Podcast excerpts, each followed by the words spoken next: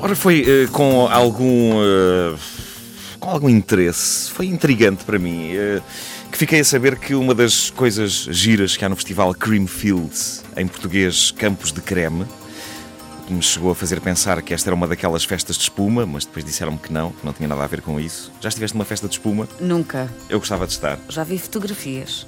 Uh, gostava de estar. A única solução que eu tenho para fazer isto é um dia juntar uma série de malta em casa e despejar umas quantas garrafas de Nivea, daquele azul, um bocadinho de água, depois mexer aquilo tudo muito bem e esperar que não arda muito nos olhos. Uh, mas uma das coisas giras uh, que isto do Creamfield vai ter é uma discoteca sem som, uma discoteca silenciosa. Para quem não sabe, o conceito por trás disto é fascinante. Há dois DJs, cada um a pôr o seu estilo de música a malta tem headphones na cabeça, sem fios, penso eu. Uh, acho que aquilo é transmitido por rádio. E houve o DJ que quer.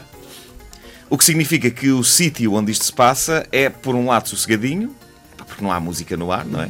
Por outro, deve parecer uma reunião de malucos. Estamos a falar de uma discoteca onde só cada pessoa é que ouve a música e onde centenas de pessoas dançam, umas depressa, outras devagar, no maior silêncio. E eu vou querer ir a isto este conceito de discoteca é aquele que me vai reconciliar com a noite, a noite com N grande, uh, porque eu sinto que no fundo tenho um louco homem da noite cá dentro, pronto para sair. Ou é isso, ou é flatulência. Mas eu quero pensar que é um louco homem da noite doido para sair.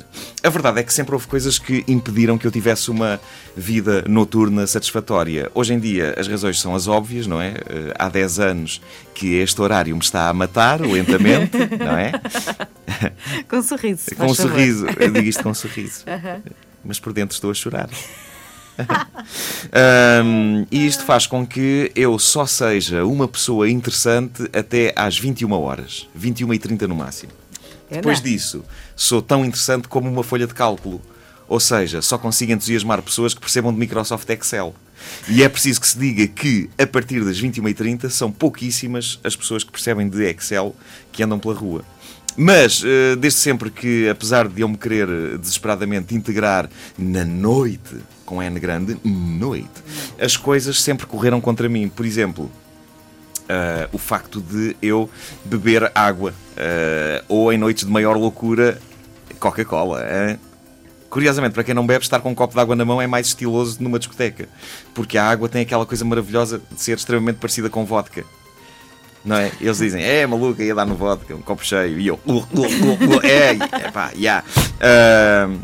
Se tivermos uma garrafinha de água na mão, uh, isso aí já não conseguimos convencer o mundo que aquilo é vodka ou rum mas temos sérias chances de convencer o mundo de que tomamos ecstasy. Só temos é de saltar um bocado, manter os olhos arregalados e esfregar a nossa zona pélvica contra basicamente tudo. Está uma pessoa e nós. Ah, está uma coluna. Sempre a esfregar. Também não contribuiu para eu ser um animal da noite como deve ser o facto de. Epá, eu tenho vergonha de expor publicamente o meu talento para a dança. Porque eu tenho. Eu devo dizer que tenho talento para a dança, mas só faço uso dele em casa e mais concretamente na casa de banho, depois de sair do banho e depois de me vestir. Eh, uma vez eu ousei fazer a minha dança imediatamente a seguir a sair da banheira todo nu e jurei para nunca mais, sobretudo porque foi na minha casa antiga e na fase em que estávamos a tentar vendê-la. Havia, portanto, muitas visitas guiadas. Felizmente eu estava a usar uma toalha quando a minha mulher abriu a porta. Portanto, as pessoas não viram grande coisa da minha nudez, porque ainda por cima eu uso as toalhas de banho tipo senhora, a tapar-me os seios. Comecei a fazer isto quando percebi que estava a ficar gordo. Achei que já se justificava, em vez de usar na cintura, ao homem, não subir um bocadinho, tapar os seios, como se fosse uma senhora. Devo dizer que fico particularmente atraente quando uso uma toalha dessa maneira e outra na cabeça, depois de lavar o cabelo.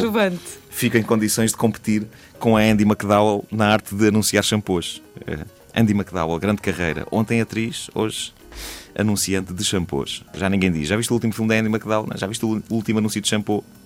É o que nos espera a todos, no fundo. Grandes atores deste palco que é a vida. Anunciar o shampoo da existência. Isto parece filosofia profunda, mas não é. Inventei neste momento, não sei o que é que quer dizer.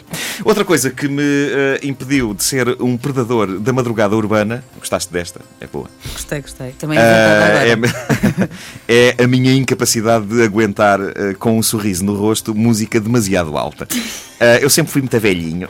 e as discotecas têm um bocadinho essa coisa. A música é um bocadinho alta.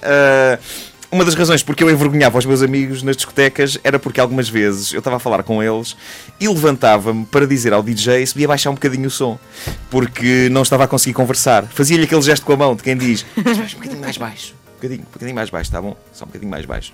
Uh, só mesmo um gesto com a mão, para cima e para baixo. Mais baixo, mais baixo. Tá bom, um bocadinho mais baixo. Não valia a pena estar a dizer isto com voz porque não se ouvia nada. Portanto, mais baixo. E o DJ geralmente fazia-me também um gesto com a mão. Só que era outro tipo de uh, gesto com a mão. Não ouviram desde o início? Querem ouvir outra vez?